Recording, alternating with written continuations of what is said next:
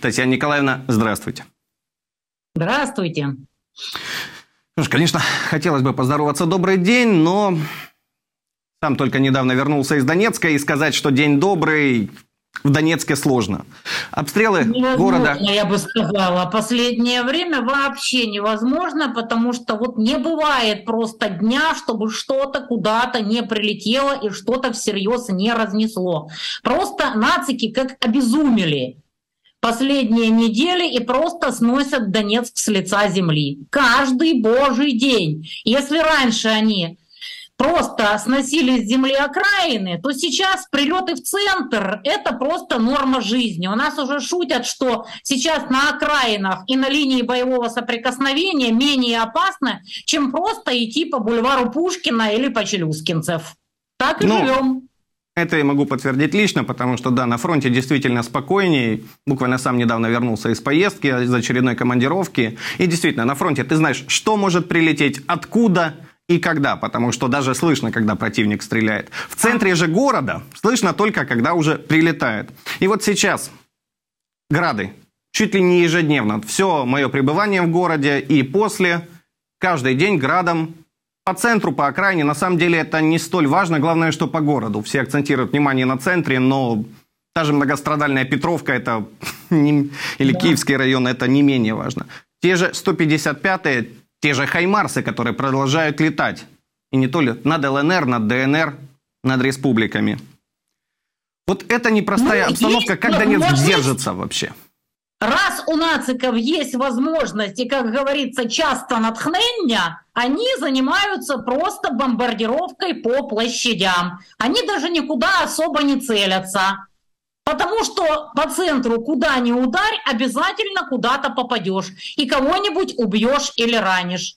Донецк, ну как, держится, конечно, потому что здесь остались только те, кто состоянии это как-то принять и пережить. Ну, естественно, некоторое количество людей, которым просто некуда деваться, такие люди практически не выходят из дома. Донецк абсолютно пустынный, я думаю, можете подтвердить. В самом крайнем случае люди куда-то выходят из домов, стараются по улицам не ходить, ходить под стеночкой, потому что это суровые реалии. Абсолютно в любой момент может прилететь. И вы действительно этого не услышите, не почувствуете, как говорится, очнетесь уже в морге. Как говорят местные девушки, выходя на улицу, лучше надевать самое лучшее белье, чтобы потом не было стыдно перед патологоанатомом. Шутка, конечно, Шутка черная, но какая есть. Это реалии Донецка. Да, а что жители вообще говорят, с чем связывают, как реагируют на эту угрозу? Потому что настроения, ну, довольно сильно изменились с момента начала СВО и до сегодня в городе. Ну, теперь нацики бросают в бой последний козырь. Просто пытаются деморализовать. Ну а донецкие просто знают, что деваться некуда. Естественно, есть мнение, что как же так, ну неужели нельзя их подавить? Но в принципе большинство прекрасно понимает, что кочующие грады, кочующие хаймарсы попробуй подави. Если бы они били прицельно, другое дело. Но когда они лупят по площадям, они отстрелялись, уехали и ищи их и свищи. И что с ними сделаешь? Точечно их просто не уничтожишь. А есть огромное количество мест, где они спокойно себе стоят и уничтожают Донецк. И что с этим сделаешь? Укрепрайоны копали семь с половиной лет. Пройти их мало реально. И поэтому придется терпеть и ждать, пока эти укрепрайоны ценой огромной крови и усилий рано или поздно, конечно же, возьмут. Ничего не длится вечно. Ну а до того Просто сцепить зубы, терпеть, проклиная этих отморозков, больше ничего не остается делать. Спасибо Минским соглашениям. Больше тут э, винить некого. Только тех, кто заключил Минские соглашения и все семь с половиной лет позволял нацикам укрепиться, разожраться и теперь творить то, что они творят. Что приближается Новый год, как бы то ни было.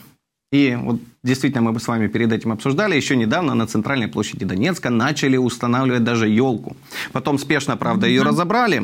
Ситуация сложная, новогодние праздники так, проходят в непростой военной и гуманитарной обстановке. Расскажите, как с этим справляются жители, власти и гуманитарщики, потому что вот вы как раз волонтер, вы вместе с Андреем да. Лысенко развозите помощь. Расскажите об этом. Вы знаете, когда начинали устанавливать эту елку около памятника дедушке Ленину, местные жители просто ходили и крутили пальцем у виска и пытались выяснить, кто же этот, простите, гений, которому просто даже в голову зародилась мысль поставить елку на месте, куда прилетала уже просто неоднократно и, безусловно, прилетела бы немедленно, как только елочка зажглась. К счастью, у кого-то мозг включился, и, естественно, елку на площади отменили. Но, правда, у нас тут есть товарищи, которые продолжают в Донецке жить, как в Москве. Нашумевший случай с днем рождения Рогозина в пафосном ресторане ну, местные, конечно, смеются. О, окопы Рогозина, огромная поляна, красота. Вот, как говорится, люди, вы чем вообще думаете? Тут прилетает просто, ну, и по менее пафосным заведениям. Что же вы творите? Вот приезжают сюда люди с большой земли и вот никак не могут переключиться на именно донецкую жизнь. Что все, пафос закончился. Хотите где-то выпить? Ну, ребята, приходится это делать где-то в подвале. И желательно, чтобы вообще никто, никто, никто об этом не знал.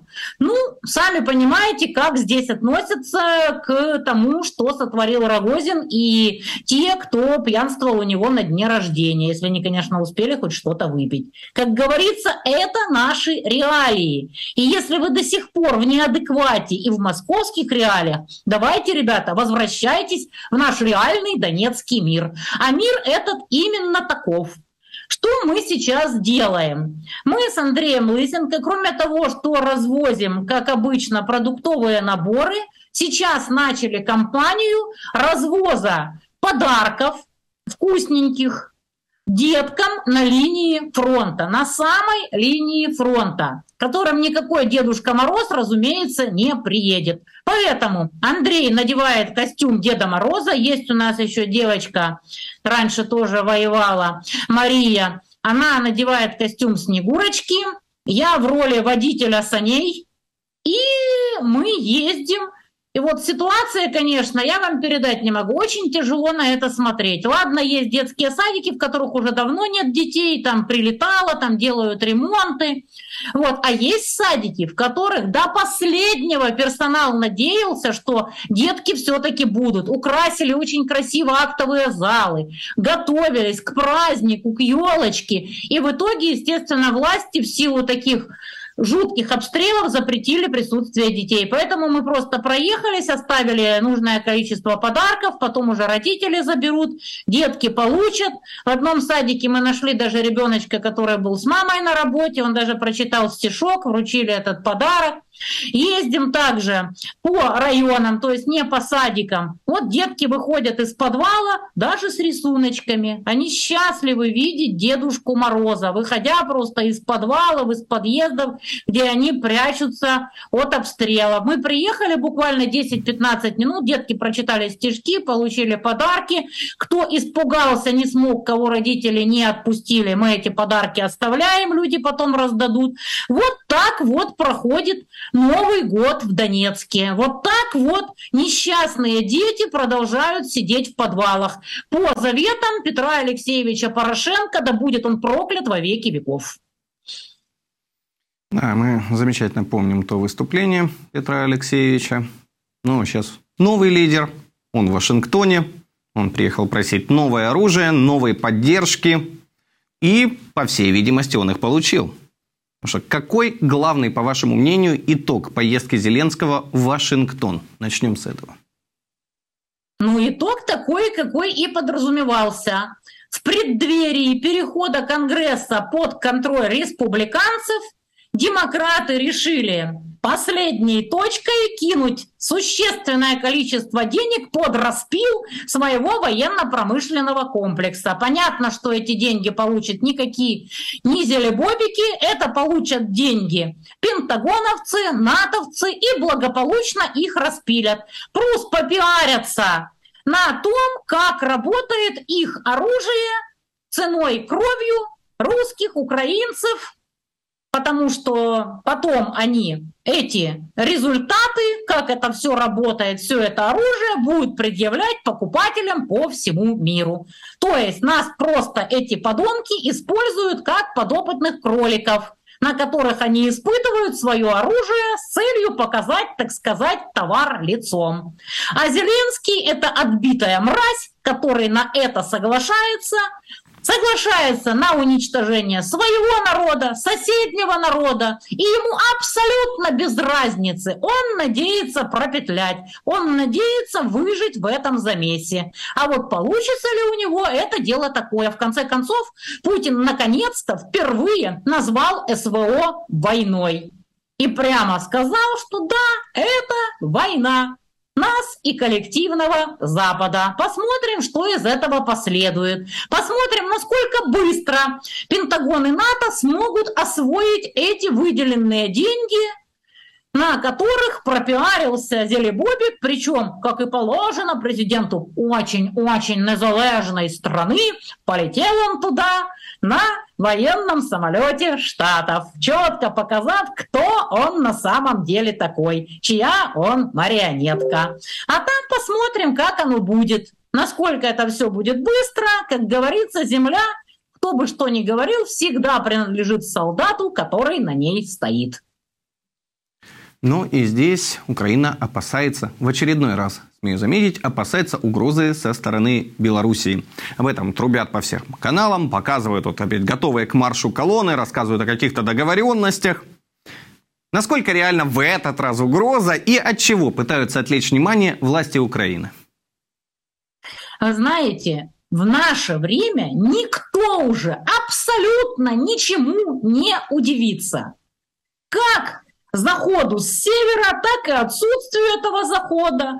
В любой момент все ко всему готовы, никто не знает, что на самом деле будет. Дело в том, что была дана очень серьезная почва для подозрений насчет захода с севера, когда Путин, Лавров и Шойгу все вместе дружно прилетели в Минск. Плюс Белоруссия закрывает доступ в приграничные районы – мы видим огромное количество видео с мест, где действительно ходят колонны, докладывают, что учатся возводить переправы. Скажем прямо, это не слишком оборонительное действие.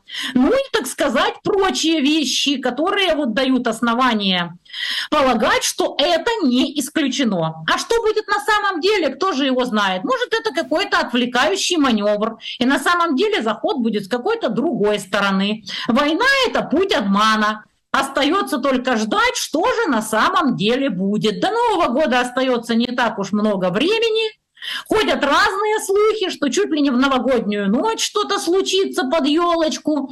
Так что нам остается только ждать. Достоверных планов нам с вами никто, конечно же, не сообщит.